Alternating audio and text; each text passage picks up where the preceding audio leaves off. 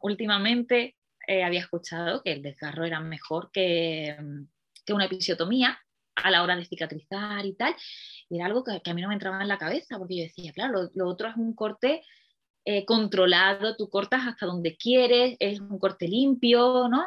El desgarro es como ras, como si rompes una tela y se deshilacha, y entonces no me cabía bien en la cabeza que, que fuese mejor el desgarro, pero bueno, he vivido las dos y el desgarro, en mi caso, muchísimo mejor. Se ha curado antes, he tenido muchísimas menos molestias, o sea que, que sí, que todo lo que había leído en mi caso se confirma.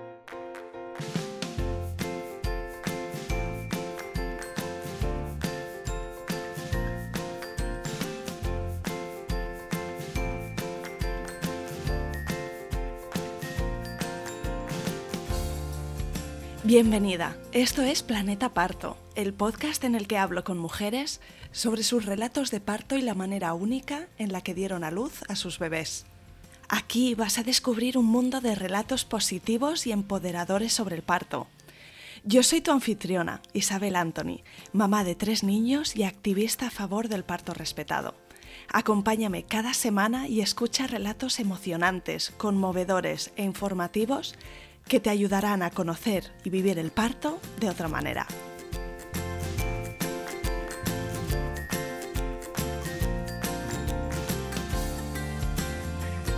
Hoy te traigo al podcast a Victoria Casas. Quizá la conoces porque tiene un canal de YouTube súper popular que se llama Denim and Cotton. Victoria tiene dos hijos, Leo de tres años y Daniel que nació tres semanitas antes de que grabáramos este episodio. Lo que más me gusta de este episodio es la tranquilidad que Victoria sentía de cara al parto. Escucharás hacia el final cómo su pachorra casi le juega una mala pasada, pero finalmente todo fue fenomenal en su segunda experiencia dando a luz a su hijo Leo. Aprovecho para dar gracias a Miriam, oyenta del podcast que me puso en contacto con Victoria y ha hecho posible esta conversación. Espero que disfrutes este episodio tanto como yo. Empezamos. Ah, y antes de empezar, te quería avisar que esta misma semana me mudo con mi familia. Llevo un mes de bastante tralla, con trabajo, un montón de grabaciones de mis dos podcasts, Planeta Parto y F de Fertilidad, los niños y haciendo cajas para la mudanza en los ratos libres. Total, que he decidido que en agosto voy a hacer una pausa de verdad, de esas de desconectar, y no publicaré nuevos episodios. Eso sí, en septiembre volveré de nuevo y cuento contigo entonces, no me falles. Hasta entonces tienes una buena biblioteca. En el podcast Planeta Parto tienes casi 80 relatos de parto de todo tipo contados en primera persona, de las formas únicas en las que distintas mujeres dieron a luz a sus bebés.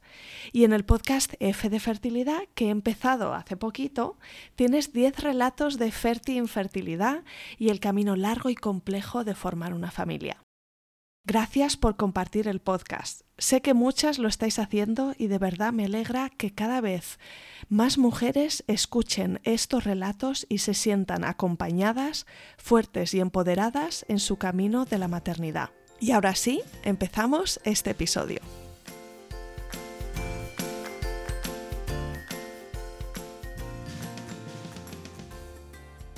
Bienvenida Victoria y mil gracias por venir al podcast Planeta Parto.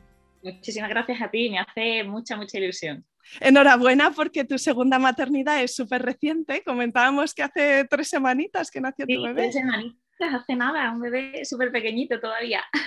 Qué bien, pues bueno, vamos a escuchar dentro de un momento, si te parece, tus dos experiencias de embarazos y partos. Pero antes de eso, cuéntanos un poquito sobre ti, de dónde eres, dónde vives, pues me llamo Victoria, vivo en Madrid desde hace, bueno, desde 2010, llevo ya muchos años aquí, pero soy de Málaga. y, pero bueno, estoy muy bien en Madrid, aunque he hecho de mucho, mucho de menos Málaga también. Y, y pues soy mamá de dos niños, Leo y Daniel, que acaba de nacer y la verdad es que, bueno, una experiencia muy, muy bonita esta de la maternidad, dura a veces, pero La verdad es que no, no lo cambio por nada. Si te parece, vamos a remontarnos atrás en el tiempo y cuéntame si tú desde pequeñita ya tenías clarísimo que querías ser mamá o fue una cosa que surgió con tu pareja y la madurez. Yo siempre he tenido claro que quería ser mamá, pero no de una manera como, bueno, como otras mujeres, que es algo que, que sienten que, como que su meta ¿no? en la vida es ser mamá. Me parece algo precioso, pero tampoco lo sentía así. Lo tenía claro, pero bueno, ya está, ¿no? Y mi pareja también lo tenía clarísimo, siempre lo hemos tenido claro que queríamos ser papás, eh, pero sinceramente nos daba como un poquito de pereza. O sea, llevábamos ya muchos años juntos y es como que nunca veías el momento, nunca te parece el momento perfecto, ¿no? Por el trabajo, porque quieres tener una casa, por lo que sea. Hasta que ya al final dices, mira, me lanzo porque, oye, los años van pasando y, y si lo tengo tan claro, pues al final es algo que, que quiero hacer y lo voy a hacer ya. sí, fue fruto de varias conversaciones. Cuéntame cómo descubriste que estabas embarazada en la primera ocasión con Leo. Pues bueno, en ambas ocasiones siempre ha sido como, va, que va, que va esto. O sea, ni me quería hacer el test porque además fue, eh, bueno, pues sí, tienes unos días de retraso, pero dicen, nada, pues no estaba yo muy segura, que a veces escucho mujeres que dicen, pues sí, yo lo sentía, sabía que estaba embarazada, pues oye, a mí eso no, no me ha pasado ninguna de las dos veces. Eh, la primera vez, el primer test me lo hice con, con, mi marido, lo supimos los dos a la vez, pero el segundo sí que me lo hice, me lo hice yo con mi hijo, el mayor, y, luego pues cuando papá llegó de trabajar le dimos la sorpresa. En el caso de, de, Leo, siendo el primer embarazo, no sé si estabais deseosos de compartir la noticia con vuestro entorno o lo, lo tomasteis así un poco más con pausa, de decir, bueno, vamos a esperar. Mm, yo estaba deseosa de compartir la noticia. Y claro, ni la familia de mi marido ni la mía son de Madrid, las dos viven fuera, ¿no? Entonces, claro, es una noticia que te apetece dar en persona, que más emotivo todo que por teléfono, pero yo no me pude esperar, entonces yo llamé a mis padres, llamé a mi hermana, vamos al el mismo día no, porque nos hicimos el test de madrugada, pero al día siguiente por la mañana estaba llamando a mis padres y a mi hermana. Quiero saber también cómo te encontrabas en ese primer trimestre, si en tu caso eh, fue uno de esos embarazos fáciles o estabas como muy cansada, los olores todo te daba asco, ¿cómo fue en tu caso?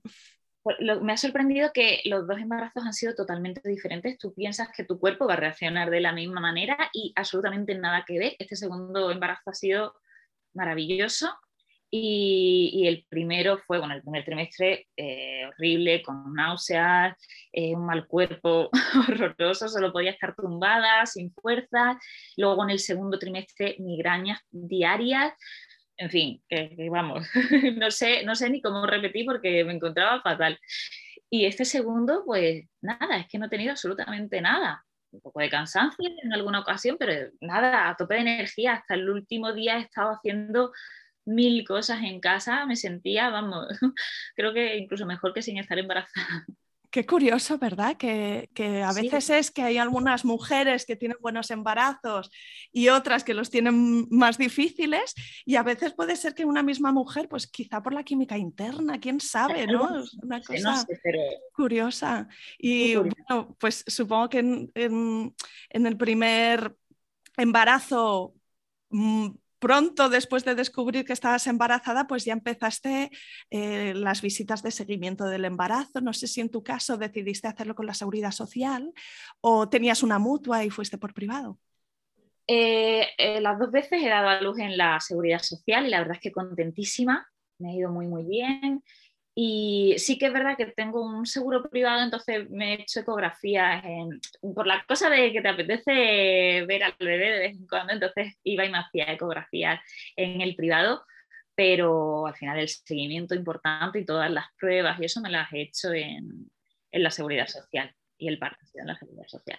Y con Leo, aparte de ese malestar, ¿tuviste algún susto durante el embarazo? Que a veces ocurre, ¿no? Que hay manchados o hay... Justo en el día de, bueno, el día antes de Nochebuena empecé a tener contracciones. Bueno, ya tenía, tenía algunas contracciones, las de Braxton, pero yo notaba que eso como que iba más, eran más fuertes y le dije a mi marido, yo creo que esto no es normal. Eh, ¿De qué semana de embarazo estabas en ese momento? Pues estaba en la 30. Mm, así que muy prontito, sí. Sí. Dije, vamos al hospital, que esto no, no creo yo que sea normal y efectivamente no era normal. Eh, me dijeron que, había amenaza de parto prematuro, entonces me dejaron ingresada, pasé la noche buena y la Navidad en el hospital. Nunca la vamos a olvidar esa, esa noche buena, ese día. Y, y, nada, pues con la medicación y tal, por suerte se paró todo y al final Leo nació en la semana 40 más 5, que se quería quedar ahí. Así que te dieron medicación y separaron las contracciones y te dieron el alta. También te recomendaron que esas últimas semanas estuvieras más tranquila y que hicieras reposo. No, no, no, fue, no me dijeron a reposo absoluto ni nada, pero me dijeron, hombre, tranquilita, no hagas muchas cosas que no sabemos por dónde puede salir esto. Y cuéntame en el caso de Leo, pues ¿Qué ideas y qué intenciones tenías de cara al parto?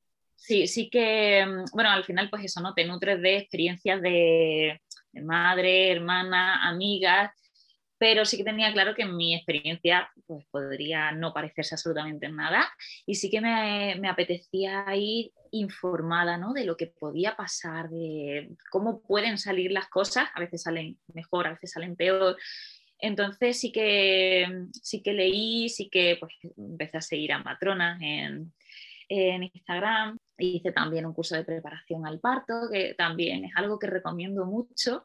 Iba con, con, ciertas cosas que quería, por eso me hice un plan de parto, porque bueno, pues como que hacer, pero sí que es verdad que ahora en este segundo embarazo, en este segundo parto, he ido con las cosas más claras aún. Y al final la experiencia, pues sirve mucho. La experiencia es un grado, desde luego, y también la información, ¿no? Comentábamos antes que algunas mujeres prefieren como no saber nada, ¿no? Porque puede haber muchos miedos en relación al parto, ¿no? O puede haber una gran confianza en los profesionales, entonces pues no hay una gran necesidad de saber y tener criterio propio, pero suele ser en general que las mujeres preferimos ir informadas y que se recomienda mm, tener mm, claras las alternativas porque en cualquiera de los casos ya sabemos que no vamos a poder controlarlo todo, pero si sabemos las opciones que vamos a tener disponibles o qué es lo que podemos pedir o qué es lo que podemos exigir o qué es lo que se recomienda según ¿no? la Organización Mundial de la Salud, pues bueno, entonces podemos ser protagonistas y no salir de la experiencia y ponerlo en manos de otro. Así que entiendo que esto es un poco lo que tú querías, ¿verdad? Ir informada, te hiciste un plan de parto. ¿Qué cosas incluiste en tu plan de parto? ¿Te acuerdas? Pues, por ejemplo, en el plan de parto puse que, la episiotomía, si me la tenían que hacer, pues que fuese como ya un caso, como que no queda otra, ¿no? Que por suerte cada vez se hace más así, pero oye, escucho algunas experiencias que me las cuentan y yo pienso, yo creo que la episiotomía no era necesaria, se la hacen súper pronto. Y otra cosa que puse que quería era pensamiento tardío, eh, luego cosas pues así más, más random, ¿no? Como por ejemplo que quería un espejo, un espejo para ver el, parto, que hasta, antes del embarazo de, de Leo yo no tenía ni idea que se podían pedir cosas así que tú podías decir, bueno, supongo que no en todos los hospitales darán la opción, pero sí que hay muchas cosas que piensas que son como inviables y tu hospital lo, lo ofrece, ¿no? Y que tiene una razón de ser, porque al final cosas como ver nacer a tu bebé con el espejo o cogerle tú o el piel con piel posterior, todas estas refuerzan el vínculo y es una parte muy importante de la entrada en la maternidad, ese vínculo. Mm. Sí, sí, piel con piel, también puse que quería hacerlo. Y bueno, pues en general que fuese todo lo, más natural posible dentro de, y Victoria, no sé si tenías alguna preocupación recurrente, ¿no? Porque vamos preparándonos, curso de preparación al parto, algunos libros, mensajes y relatos así empoderadores. Y muchas veces yo recuerdo, ¿no? Cuando era primeriza, que tenía una conciencia bastante fuerte de que eh, yo iba a poder igual que, han podido otras mujeres antes que yo y que, ¿no? que estamos preparadas como mamíferas para dar a luz, pero a veces hay como una cierta duda, no lo hemos hecho todavía, o hay una preocupación recurrente de, es que me preocupa que pase una cosa en concreto, pues porque le pasó a mi madre o porque me da mucho miedo. Mm, ¿Te acuerdas de algo así? Yo en, los dos embarazos y, cuando se acercaba el momento del parto, las dos veces, mucha gente me preguntaba, ¿qué tal? ¿Estás nerviosa porque se acerca el momento? Y de verdad, yo soy una persona tranquila, no, lo siguiente, tengo una, pachorra, como me dicen en mi casa, ¿qué pachorra tienes? Y es verdad, o sea, me cuesta mucho ponerme nerviosa. Eh, y, no, no, me, no me ponía nerviosa pensar en el momento del parto es algo como, hombre, te apetece que pase rapidito porque, oye, pero no me ponía nerviosa. Pero sí que eh, cuando pensaba en que quizá algo fuese mal y me tuviesen que hacer cesárea, por ejemplo, eso sí que era como, uy, por favor, que no me pase eso, que a ver, que eso está súper controlado, que se hacen tantísimas cesáreas a diario y, y ya está, ¿no? Y si te toca, pues no pasa nada.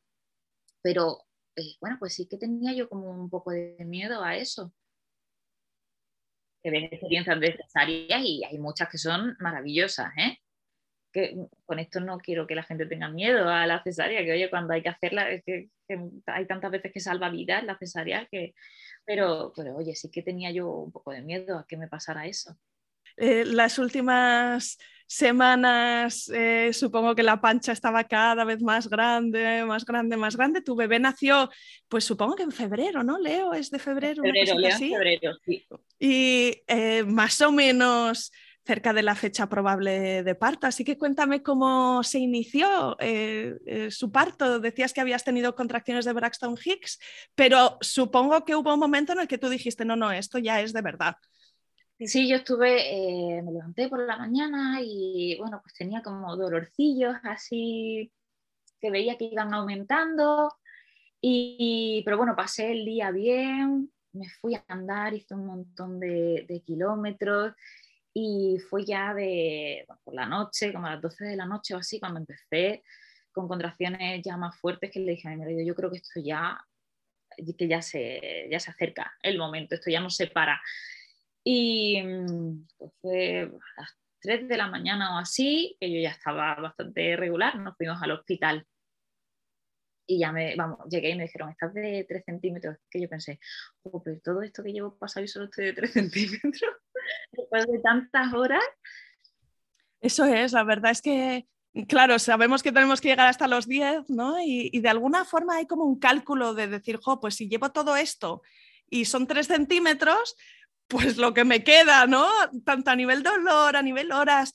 Curiosamente, sí que hay como una cierta medida, una estadística, y se dice que, por supuesto, los primeros partos tienden a ser los más largos, luego más cortos y todo esto, pero aún así no es matemática pura, ¿no? Hay, partos.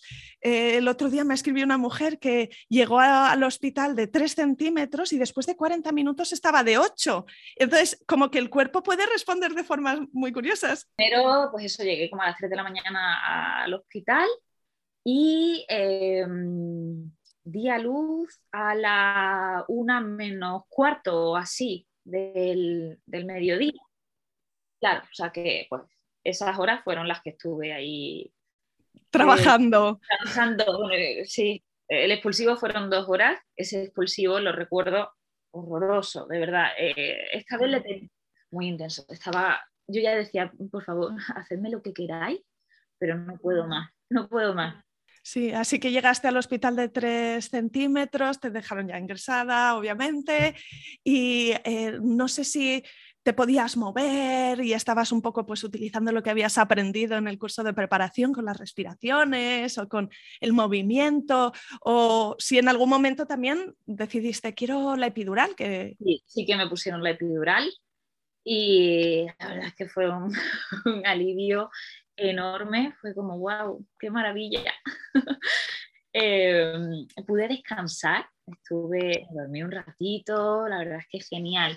Eh, sí que sentía dolor, que no he escuchado historias de mujeres a las que le ponen la epidural y no sienten absolutamente nada. Yo podía mover las piernas, podía o sea, sentía, pero claro, mucho más suave todo. Entonces, para mí aquello fue eh, increíble.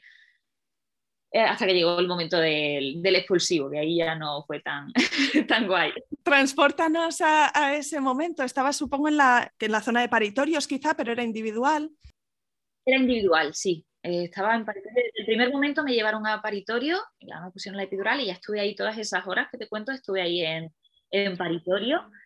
Y, mm, y, nada, pues ya empezó el expulsivo, me dijeron, ya estás de 10 centímetros, ya puedes empezar a, a empujar tenía ganas de empujar, o sea, ya te digo, ¿eh? aunque tuviera la epidural, yo sentía absolutamente todo. Eh, y nada, pues ahí empezamos. Las matronas, la verdad es que es genial porque te ayudan muchísimo, son súper empáticas. Eh, me pusieron. agradece eso, ¿verdad? Que te animen. Muchísimo, muchísimo, Me pusieron el espejo, tal y como te vi. Y, bueno, iba pasando el tiempo y, aquello no avanzaba. O sea, se veía un poquito la cabecita y volvía hacia adentro. Me decían, es que tiene que pasar como un escaloncito. Y entonces mm, ahí ya como que continúa la cosa, ¿no? Pero nada, siempre sigo hacia atrás, siempre, siempre. Entonces yo ya hubo un momento que dije, por favor, quítame el espejo porque me está haciendo mal. ¿No? El ver, sí, sí, ya me estaba agobiando eh, al ver que, parecía que salía, pero otra vez para adentro, parecía que salía y para adentro. Entonces, nada, me lo quitaron y me quitaron también la epidural, porque ya necesitamos que hagas toda la fuerza que puedas, que estés ahí como súper consciente. Y, pues ya te digo, lo recuerdo bastante mal porque estaba cansadísima. Era, hubo un momento que pensé, no puedo hacer esto, porque estaba ya tan agotada cuando llevaba una hora y pico que, y es que no había resultados, no, no había.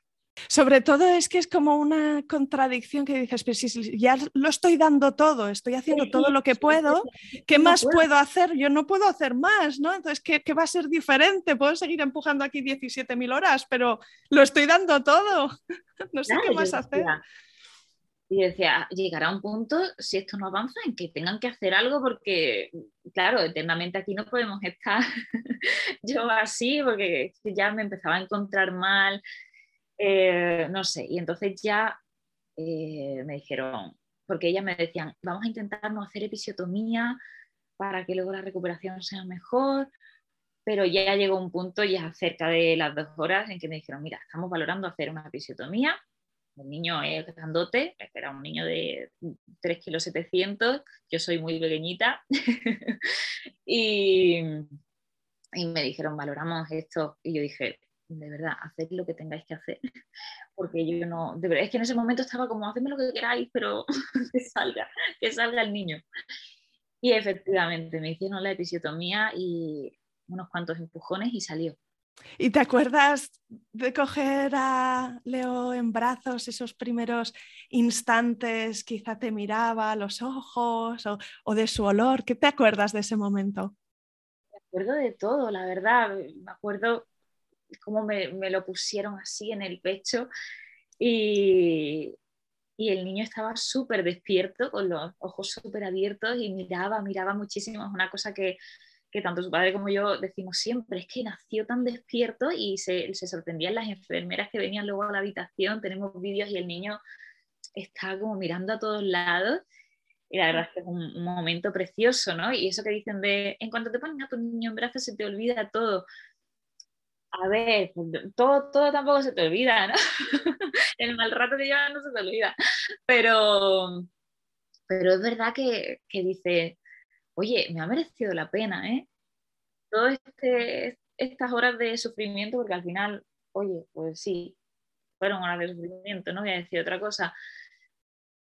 Y en cualquier caso también tendrías la sensación de lo he conseguido, ¿no? Porque tienes un bebé sano en brazos mi marido, el pobre, eh, lloraba, pero lloraba más, o sea, también, ¿no? De emoción de ver que su hijo ya está aquí, que está bien, pero lloraba, lloraba por mí. Lloraba porque me había visto pasarlo tan mal que el pobre estaba, bueno, él le tenía un miedo al, al segundo parto por, porque pasara algo así, pues yo siempre digo, estabas tú más nervioso que yo, estabas tú pasando peor que yo. Sí, para los, los, acompañantes, ¿no? las parejas, también es una experiencia súper intensa. Y nosotras estamos haciendo el trabajo de parto, ellos son una parte muy importante ¿no? en estar ahí para apoyarnos y sostenernos, pero hay muchos hombres que lo que quieren es resolver los problemas, ¿no? hacer algo, intervenir, y no pueden, no, pueden hacer eso. Lo único que pueden hacer es estar ahí acompañándote, diciéndote, estás haciendo súper bien, venga, que ya falta poco, ya está saliendo pero es como, ¿qué más, qué más puede hacer? Pues nada. Y eso a lo mejor les hace sufrir mucho, ¿no? Porque querrían hacer más. claro. Sí, sí. Nació Leo, lo tenías en brazos. Me imagino que entonces todavía te harían algunas curas y eh, te pondrían puntos. No sé hasta qué punto eras consciente de todo esto, porque hay momentos en los que dices, jo, pues de, lo que pasó después, cuando salió la placenta, tal, no me acuerdo mucho porque estaba como en otro planeta me acuerdo de todo porque además al no tener, eh, pues eso, ¿no? La epidural y tal, al no tener anestesia, bueno, pedí que si me podían poner un poquito de anestesia local para los puntos y tal, porque, vamos, notaba absolutamente todo. Y, fue, fue largo, fue, no sé yo por qué tenía en la cabeza como que lo de coser era súper rapidito y tal, y no, fue, fue un buen rato. Pero bueno, pues ya estás ahí con tu niño, aunque te estén ahí trasteando y tocando y no estés a gusto, pero estás con tu niño y ya piensas, ha pasado todo, ya ha pasado todo.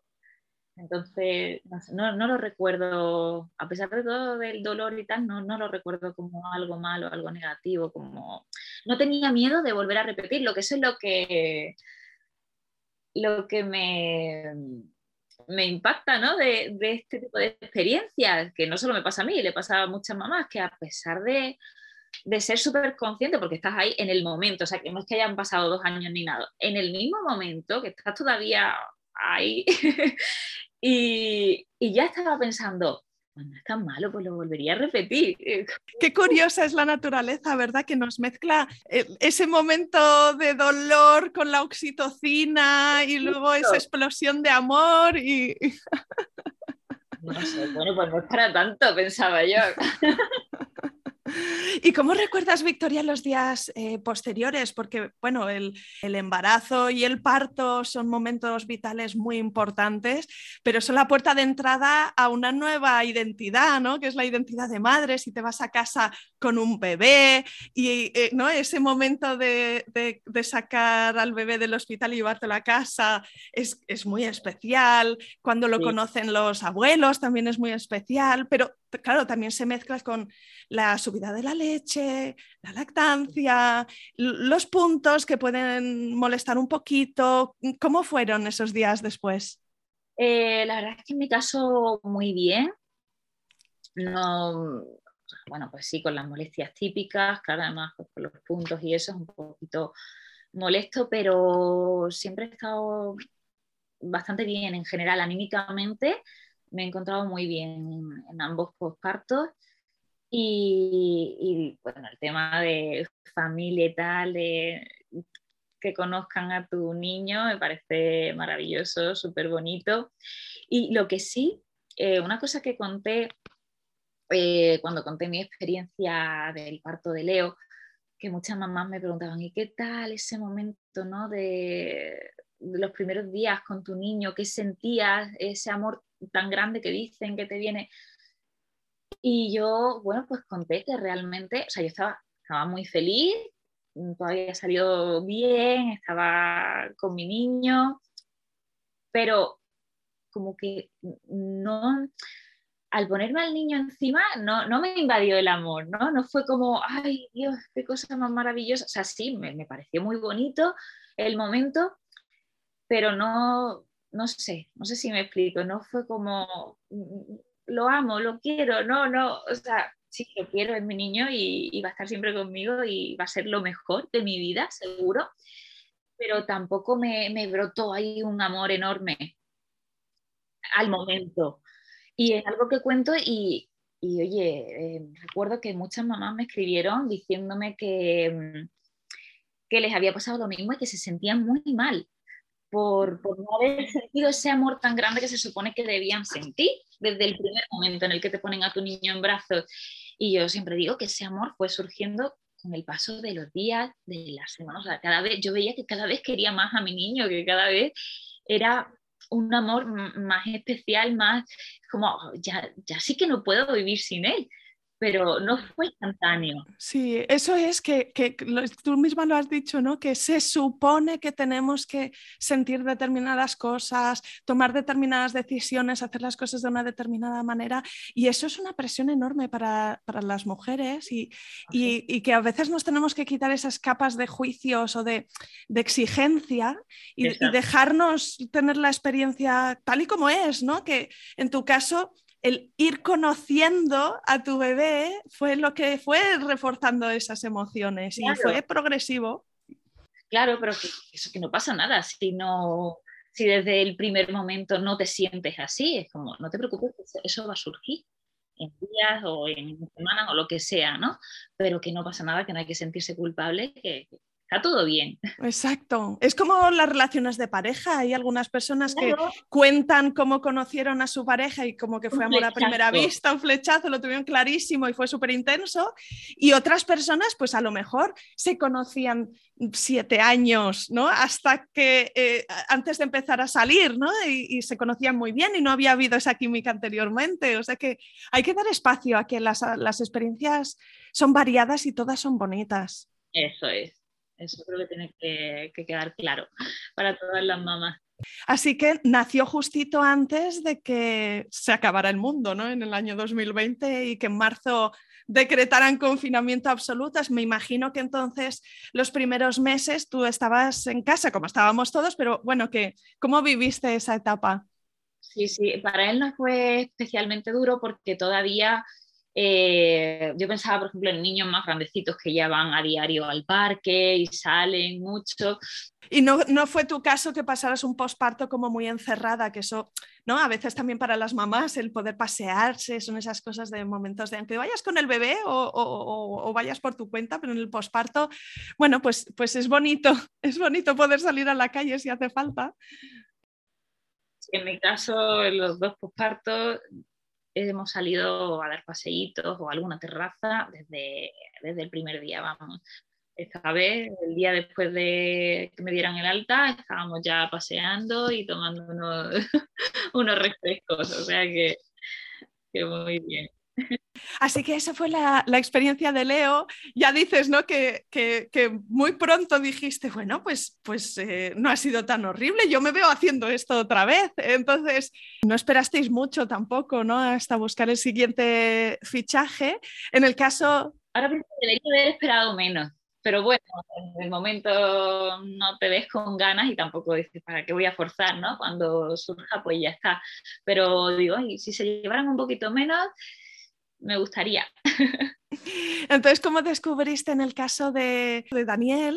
Dices que te hiciste el test de embarazo estando con Leo y para él, ¿qué significaba esta idea de tener un hermanito? Porque era chiquitín, ¿no? En ese momento, no sé si eh, le hacía ilusión la idea, si, ¿cómo lo vivió? Entendió bastante bien. Yo ya le había explicado lo que era bueno, estar embarazada y que los bebés nacen así, que la mamá lo tiene en la barriga. Y, nada, pues me hice el test y le expliqué que lo que ponía en el test, que ponía embarazada, y que mamá tenía un bebé en la barriga y es como que, que lo entendió perfectamente, no sé, y además se le veía ilusionado, em, preguntaba y, y sí, o sea, siendo tan pequeñito, yo creo que, lo entendió, así que era consciente.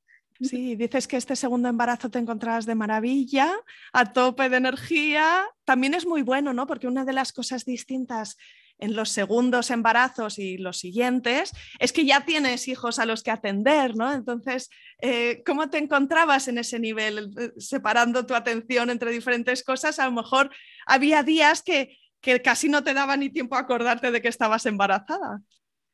Eso me decían, me decía pues amigas y tal, que teniendo otro ya es como que, el embarazo se te pasa súper rápido porque ni, no tienes tiempo ni de, pensar, ¿no?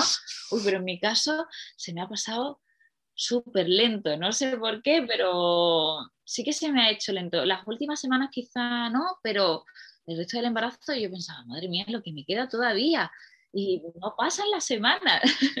Entonces, no ha sido mi caso. A mí sí que se me ha hecho lento y, he pensado bastante en lo que me quedaba todavía por delante. Y ya te digo, ¿eh? me encontraba bien, que si me hubiese encontrado mal, lo hubiese pensado muchísimo más. Pero no sé, tenía yo ya ganas de, de tener al conmigo y de quitarme la barriga también, que es algo que que también muchas mamás dicen, luego echarás de menos la barriga. No ha sido mi caso. En ninguno de los dos embarazos no he hecho de menos la barriga. Me encanta estar así, con libertad de movimiento total. o sea que yo las barrigas no, no las hecho de menos, la verdad. Es muy bonito, ¿eh? el momento de sentir a tu bebé, una experiencia muy bonita. Y cuéntame qué fue distinto en el parto de Daniel. Pues el parto de Daniel fue rapidísimo, rapidísimo, rapidísimo. Eh, la verdad es que es genial porque que sea rápido, eso siempre se agradece. Y nada, pues yo eh, ese día me levanté tan normal, no tenía absolutamente nada, eh, llevé a Leo a la escuela infantil, estuve haciendo cosas en casa. O no, no, no, no llevé a Leo a la, a la escuela infantil, ¿no? Porque ese día estaba, estaba un poco malito él y no lo llevé, no, no. Eh, pero bueno, aquí en casa con el niño haciendo pues, lo que buenamente te deja hacer un niño de tres años, pero pues, estuve limpiando, ordenando un poquito y entonces empecé a tener unos dolorcillos así ligeros, ¿no? Pero sin más, no le, no le eché mucha cuenta. Y a eso de las dos de la tarde o así, se me ocurrió una cosa para hacer la comida y le dije, vamos al súper. Con todo el calorazo, nos fuimos al súper y, en el súper empecé a tener dolores más fuertes, que había momentos que me tenía que parar un poco. En el súper, uy, esto no sé yo, pero estaba convencidísima, ya ves que no tengo yo mucho, que otras mamás saben perfectamente lo que va a pasar o sienten las cosas, no sé, tendrán un sexto sentido, pero yo no, porque yo estaba así y decía, pero es que esto, esto se va a parar, estos son dolores que me están dando, pero sin más, esto en un rato se para. Y eran ya dolores, pues eso, lo suficientemente fuertes como para tener que parar un momento, sujetarte así un poquito, y estaba ahí sujeta a, la repisa de, del tomate frito, en plan, uy. Total, que nada, hice mi compra, nos fuimos para casa y, y ya llegó mi marido de trabajar y le dije, uy, estoy así un poco como revueltilla, que me tengo dolores, cada vez son más frecuentes y me dice mi marido, pues eso ya no se va a parar. Digo, sí, sí, esto se para, esto yo creo que se para. Y bueno, pues el caso es que aquí en Madrid, como te comentaba, no tenemos a nadie, a ningún familiar. Entonces, yo, mi idea era como que esto iba a ser igual que en el, que en el embarazo anterior, aunque ya me habían dicho que el segundo embarazo, el segundo parto suele ser más rápido, pero yo para mí que me quedaban horas y horas y horas. Entonces yo decía, bueno, pues llamo a mis padres, a mi cuñado, lo que sea, pero más adelante todavía no, no voy a llamar ya para que esto sea una falsa alarma y los hago venir desde Málaga o desde Albacete. Entonces mi marido decía, llamamos a mi hermana, a mi cuñada. Y yo, no, no, no, porque es que lo mismo se viene para nada. Eh, bueno, pues comimos tranquilamente, yo seguía así, cada vez con más dolores y a la 5 de la tarde o así, dice mi marido, yo creo que ya debemos llamar a mi hermana, porque nos pusimos una aplicación de estas que te va midiendo las contracciones y bueno, la aplicación ponía vete al hospital. y yo, anda, anda, qué exageración, por favor, la aplicación está súper exagerada. Y no exageraba tanto. que luego lo supiste, pero en ese momento todavía estabas ahí en una negación, ¿no? Sí, pero bueno, yo dije, venga, dile a tu hermana que se venga que se tenía que venir para estar con Leo, ¿no? Y, ya, pues cuando se venga nos vamos nosotros al hospital.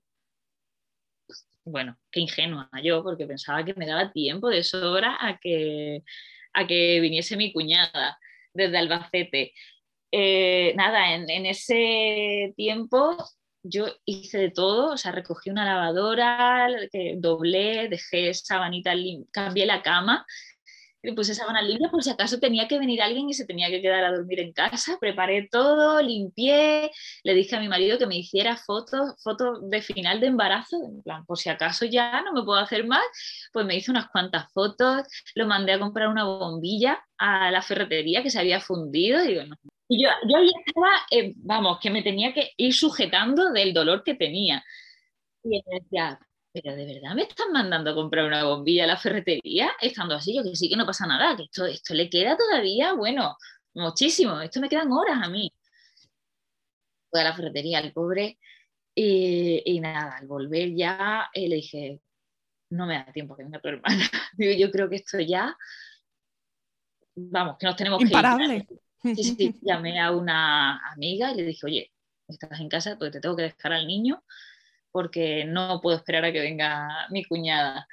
Y, nos fuimos pues a las 7 o así, a las 7 de la tarde. Y nada, llegué al hospital a las 7 y media y yo estaba ya que no, o sea, el, el tramo, el trayecto en el coche fue horrible porque en casa con posturas y tal diferentes, yo iba controlando el dolor de las contracciones y entre contracción y contracción, yo estaba, pues eso, recogiendo la lavadora, haciendo cosas. Entonces yo decía, pues tan malo no, tan mal no estaré cuando puedo estar así moviéndome. Pero al sentarme en el coche y no poder cambiar la postura, bueno, ahí el dolor me pareció horrible. Insufrible, sí. A veces es como el peor trayecto en coche que te puedes imaginar, ¿no? Estás como incómoda de todas las maneras. Sí, sí, sí, fatal. Y, y, nada, ya llegamos al hospital, que me vio una enfermera, me dice, pero chica, ¿cuánto tiempo llevas aguantando? Y digo, bueno, pues no sé, tampoco tanto, unas cuantas horitas, pero no, no estaba tan mal.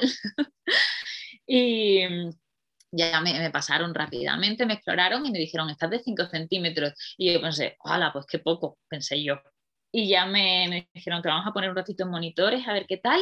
Y en monitores, ahí ya, o sea, tumbada, con las correas que te ponen en, en los monitores, eso ya sí que lo recuerdo, horrible. Si la parte del coche me había parecido mala, sentada, ya tumbada, mm, fatal, fatal, fatal. Y mm, el caso es que, nada, los minutos después de explorarme y de decirme que estaba a 5 centímetros, empecé a sangrar, entonces avisé, oye, estoy sangrando. Me exploraron y me dijeron, estás de 8 centímetros.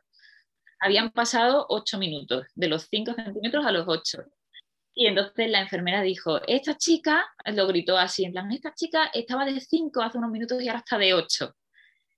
Como diciendo, mm, necesitamos llevarla ya a paritorio. Y nada, me volvieron a explorar, me dijeron, estás de 9 ya. O sea, era, era todo rapidísimo, súper, súper rápido iba. Y dije, ¿y cuando me llevan a paritorio? Me dijeron, no hay paritorio libre. Y como, ¿qué hago entonces? Tengo que, quedar a luz aquí en, la zona esta como de, triaje, ¿no? Eh, no sé, ahí es como, ¿y qué voy a hacer?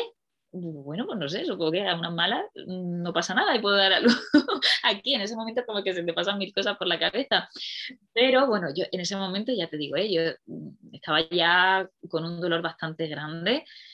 Eh, y dije, ¿la epidural cuándo me la ponéis? Y me miró la enfermera y me dice, epidural ya no te podemos poner.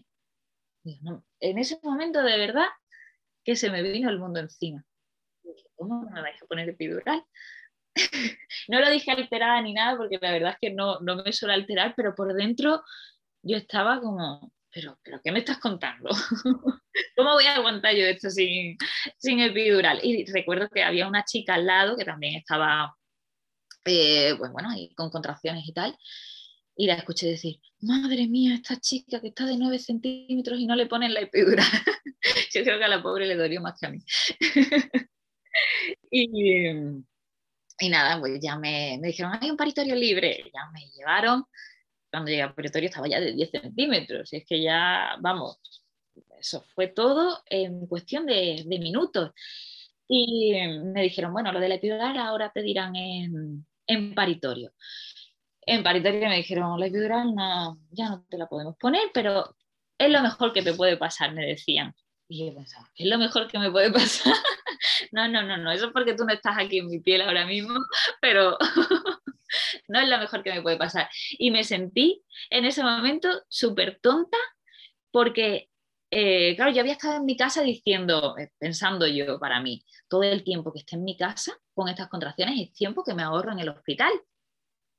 Y en el momento en el que me dijeron que, que no era posible la epidural, yo dije, qué tonta he sido, que he estado ahí en mi casa esperando y por culpa de eso no me puedo poner la epidural. Y estoy aquí pasándolo mal. Pero bueno, realmente es que mm, también, luego pienso, eh, llegué de 5 centímetros, que ahí era totalmente factible la epidural, lo que pasa es que todo surgió tan rápido que es que eh, con la cosa de que no había paritorio y tal, bueno, pues se juntó una cosa con otra, ¿no? Es que a posteriori podemos echar la mirada atrás ¿no? y, decir, ay, habría hecho esto, habría hecho aquello, pero en ese momento no se sabe, sí, sí, sí. Sí, sí, sí. Pero, pero bueno, eh, el caso es que al final me dijeron, mira, epidural no te podemos poner, pero te podemos poner eh, la intradural, que bueno, que, te va a durar como una horita o así, luego se pasa el efecto, y, pero dice, pero vamos, que seguro que, te da tiempo, porque va todo tan rápido que... estabas muy avanzada, entonces en principio no podía durar el tiempo del expulsivo. Claro, y me dijeron, esta, esta hace efecto súper rápido, no es como la epidural que tarda un poquito más, además me la pusieron rapidísimo y, y vamos, yo dije, sí, sí, ponérmela. en ese momento, ahora lo pienso, pues eso, ¿no? A posteriori es muy fácil pensar. Y digo, si no me lo hubiera puesto no hubiese pasado nada. Porque ya, y la, la matrona que me dio hace poco del centro de salud me, me dijo, habías pasado todo lo, gordo, ¿no? que al final el, el expulsivo esta vez las dos horas de la vez anterior, esta vez se convirtieron en 12 minutos de expulsivo es como con todo lo que habías pasado ya te daba igual no tener ningún tipo de anestesia, pero en ese momento es como no.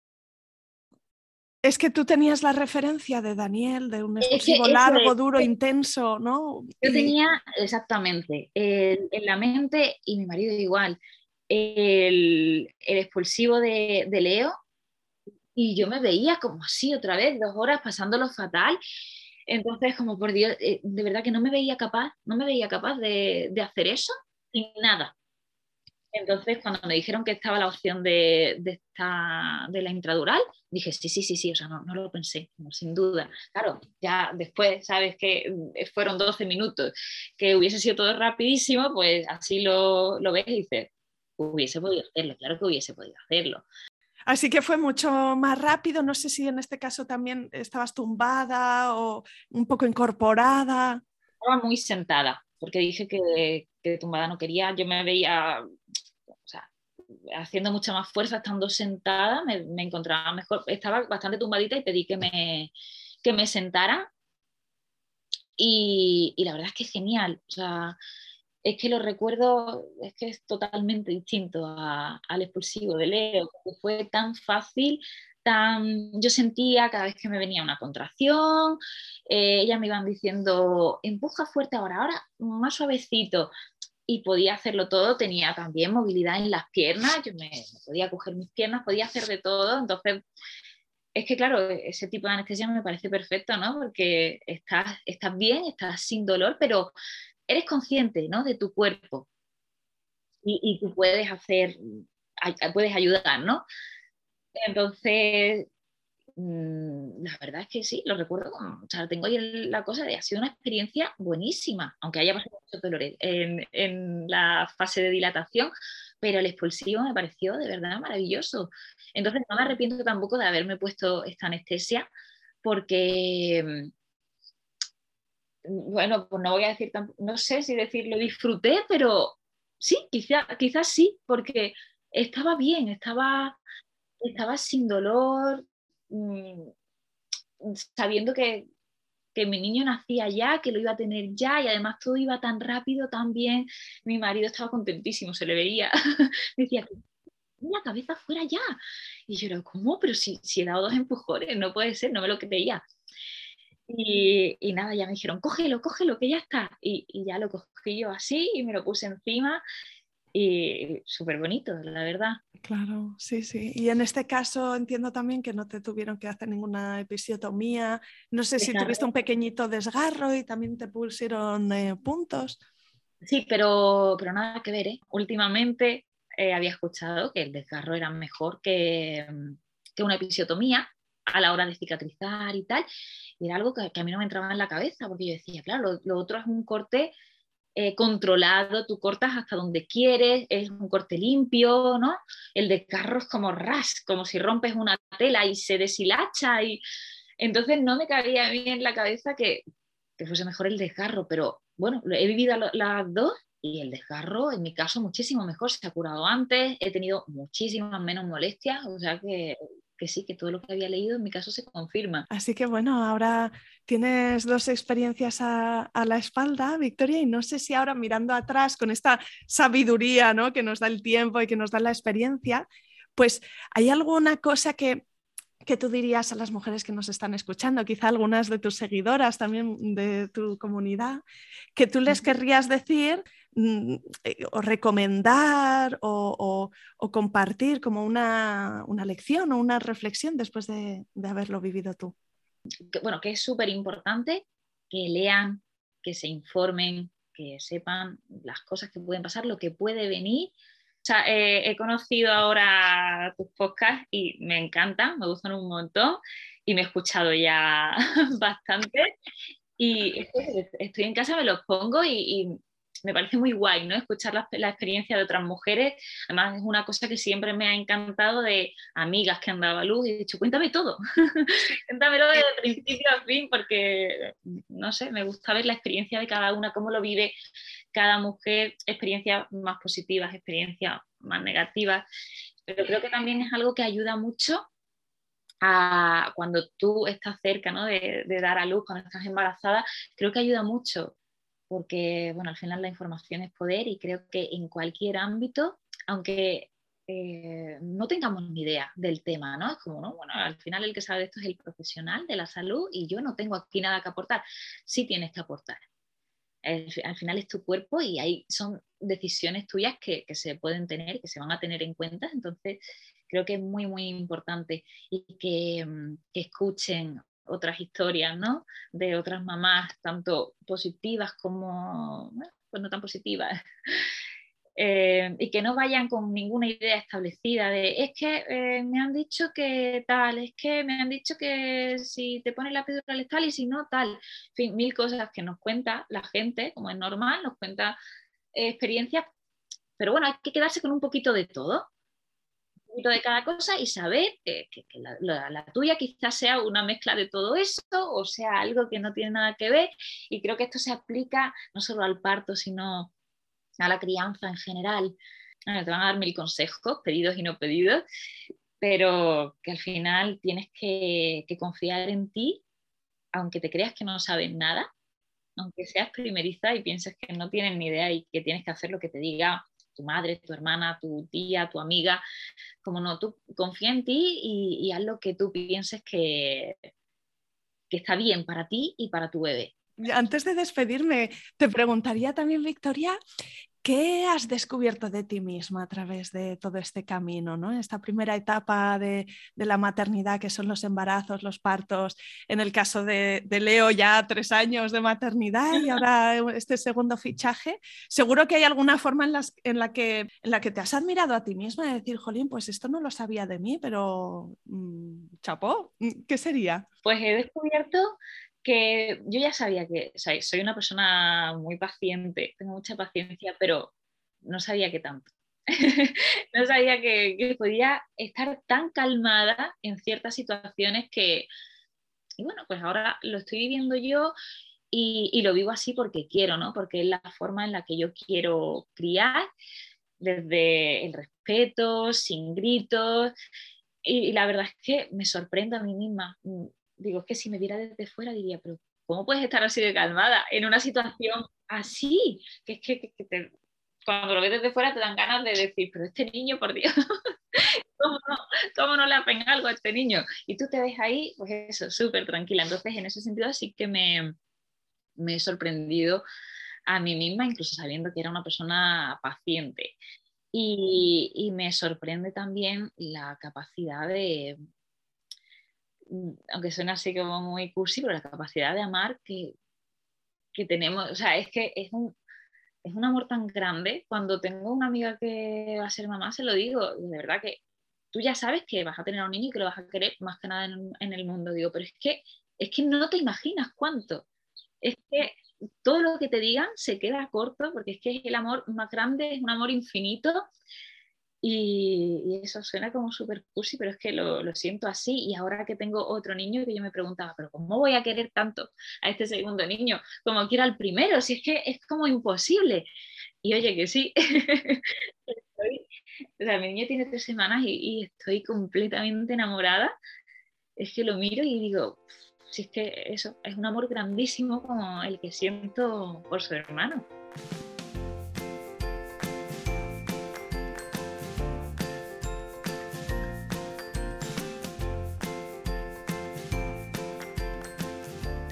Aquí acaba este episodio. Si te ha gustado, no te olvides de suscribirte a Planeta Parto en Spotify, iTunes, Evox o Google Podcast, para que puedas ver los nuevos episodios en tu lista de reproducción. Además, puedes ir atrás y encontrar una estupenda biblioteca de relatos de parto de todo tipo que espero te empoderen y te ayuden en tu propio camino. Será genial y te estoy muy agradecida si me dejas un comentario, porque eso ayuda también a que más mujeres encuentren y escuchen este programa, o simplemente puedes recomendarle el podcast a alguna amiga y me estarás echando un cable con el objetivo de ayudar a más madres a conocer y vivir el parto de otra manera.